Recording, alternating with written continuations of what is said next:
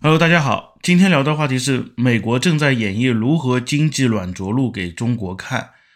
对，大家都知道，呃，今天的时候，耶伦已经说了，就是他们会使用各种工具来帮助银行业和他们的储户，对，保证他们的安全。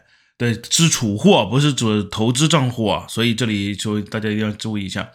对，那鲍威尔暂时没有发任何消息。当然，美联储那边呢，肯定是会进行加息的。然后市场预测呢也是加息，现在就是加息多少个点，到底是二十五个基点还是五十个基点，就此一个分歧，其他的没有任何分歧。所以说，现在美国正在进行经济软着陆这么一个过程，因为在整个疫情期间，美国发放了太多的钱，制造导致了通货的膨胀、物价的上涨。对，那美国也正在开始演绎如何回收这笔钱。那为什么说这个事情我的题目会定义成是给中国看呢？因为我们都知道，从二零零八年四万亿大放水开始，经济学家每一年都在喊，喊到二零一八年左右终于结束了。就喊的是什么呢？就是中国经济如何着陆，如何着陆。包括如果大家去天涯论坛啊、虎扑啊、宽带山啊，对我们上海人的宽带山论坛。每一个论坛在那几年的时间里面，也就是从二零零八年之后，从二呃对，一直到二零一八年结束那几年里面，每一年的年更问题就是中国经济到底如何进行着陆，是硬着陆还是软着陆？然后讨论了这么多年，那最后讨论出来好像就没有着陆的意思，对吧？我们永远往上走。当然，这这这个也确实是有我们国家制度的先进性在那边啊，对吧？你怎么搞都行，对，那。当时中国有两条路，一条就是软着陆的路，一条就是硬着陆的路。中国是尝试过硬着陆的，什么时候呢？是二零一三年。二零一三年的时候呢，可以说中国拿了温州这个地方进行了一次经济硬着陆的测试。当时的新闻大家可以看啊，他说温州的房价在去年里面大跌百分之二十四，二零一二年、一三年的时间里面大跌了百分之二十四。然后呢，温州人民呢，也就是说，我这边呢，房价可能，如果我继续还贷款，按照房子的价值来算的话呢，那就是越还越亏。对，所以他们就做了一个决定，就大部分那时候温州的炒房客，就是买房子的炒房客也好，买房的也好，都做了一个决定，是什么？就是期待我不还了，对我就不还这个贷款了。那这个事情其实闹得很严重，因为你看新闻里面甚至是这么说了，就是说，因为他们的期待可能会导致房，就是银行，银行这边就破产了，对，会导致银行银行爆破的风险。对，你看今和今天美联储这边遇到的问题是不是也有点相似啊？对，所以他们就不准备去还这个钱。那确实啊，最后测试下来的结果就是这个测试非常残忍。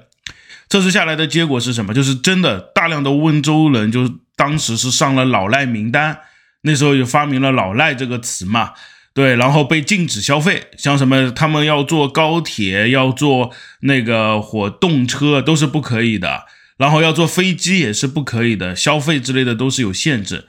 当然，温州人民温州人民也诞生了其他方法，比如说我我把我问我朋友借一辆豪车，对吧？比如说那个呃奔驰。然后呢，我开开到哪里去玩啊？这个东西是可以的，你别人也管不住你，对。所以基本上就中共和国中国共和国看了这一次经济测试之后呢，就知道了老百姓呢有躺平的这个潜力，在二零一三年，你逼死他，他都不会去还这个钱，因为大家都不傻嘛，对吧？那那不像香港啊，那个呃那个叫日本，当时是有非常成熟的个人破产法案的。中国当时在二零一三年的时候还没有成熟的个人破产法案，所以综合来说，央行测试出来的结果是非常的不好的。那非常不好之后呢，中国这边呢就对经济硬着陆，至二零一三年之后，基不基本上就不考虑了。对，那就想着如何做经济软着陆。那经济软着陆这事情吧，就是中国一直在反复的搞，反复的搞，反复的搞，搞来搞去呢，效果也不好。那加上二零一三年到二零一八年整个时间段里面呢，虽然说整体的通货膨胀非常的高，但是我们的经济就包括互联网、第三产业啊之类的创新产业、科技产业，以及和全世界做生意做的风生水起这么一个既定事实之下呢，你就就每年都谈，但是呢，每年都没有什么实质性的动作去做了，哎，也就倒霉了温州兄弟们，对，就发生了这么一个事情。那时代变了，大人，时代变了。当我们今天再来回顾 回看这一段事情的时候，我们突然发现，哦。就是那个时候，索性中国咬咬牙把经济硬着陆着下去了，那就说不定中国还转型成功了经济上面。但是就因为那时候牙没有咬上，然后瞻前顾后，但但确实啊，总体体量也太大了，对，然后就导致我们没有去做这么一个事情，那导致现在整个系统性风险已经高的没有任何办法去解决它的地步了。那你你人家都会说你这个空口白牙，你凭什么这么说，对吧？你想呀，二零一三年的时候才多少钱啊？八万亿啊！二零三零年四万亿、八万亿，你加起来十二万亿，再加上表外资产，最多也就二十万亿。二零一三年之后呢？那八万亿都不是事情了，动不动八万亿，动不动八万亿，动不动八万亿。那表外资产呢？表外资产那更高了。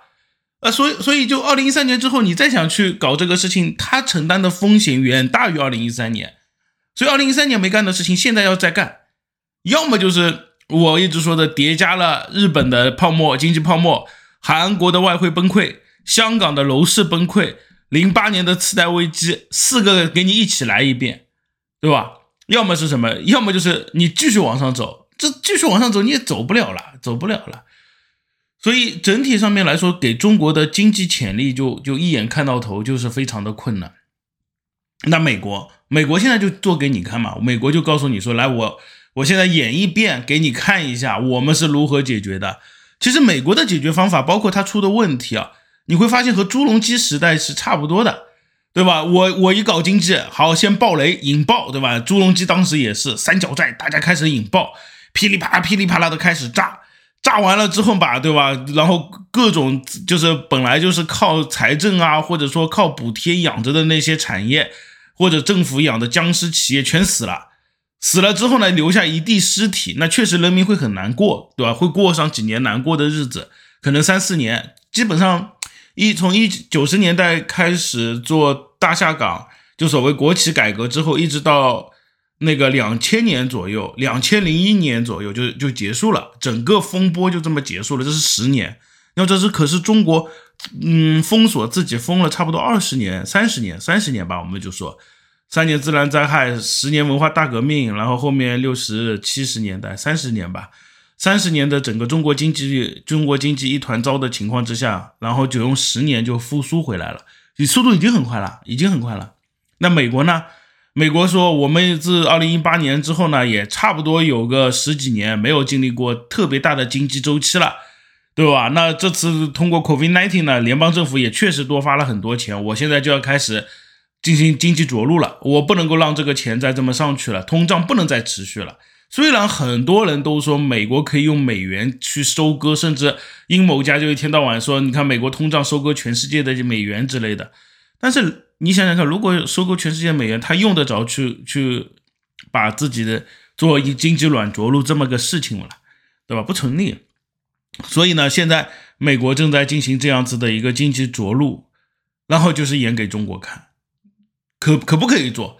肯定可以做。你看我美联储这么大决心在做，然后我有各种各样的，我们他们就搞金融的叫工具，我们可以认为就是政策。然后我想尽办法来把这个经济给压下去，决心非常的大。对，那中国能不能做？当然可以做，就是做的代价会比美国惨很多，还惨很多很多。那其实去年啊，大二零二二年大家也知道，其实中国又尝试过一次经济着陆啊。其实我们公平的说，当时就搞了一次，像恒大之类的都被暴雷爆了一遍了。那我们看到的后果是什么？就稍微爆一爆又不敢动了，又不敢动了。所以这个这个事情吧，就像什么呢？就像，呃，你身上有一个创疮，对疮，然后你要把这一块肉全都给挖掉，你才能够让好的肉长起来，不然的话，疮毒会越来越多的积蓄在你身体里面。对吧？你你一直不舍得挖这块肉，这块坏肉就会把周围的组织全都带死。那你一咬牙挖掉，对吧？流几天血，敷几天药，躺在床上不能动，那过也就过去了。现在现在这个仓已经涨了半个倍了，你再想去挖它，就就伤筋动骨。不是不能挖，也还是能挖的，伤筋动骨，非常痛而已。对，但是如果你再不不去弄它，等到仓再把你多下来的背侵蚀掉三分之二，然后产生肉毒素，那这个整个身体宿主体都死掉了。呃，所以我说美国演了一个教科书般的经济软着陆给中国看一下。就看中国愿意不愿意去去跟着操作一次了。好，今天的话题聊到这里，谢谢大家。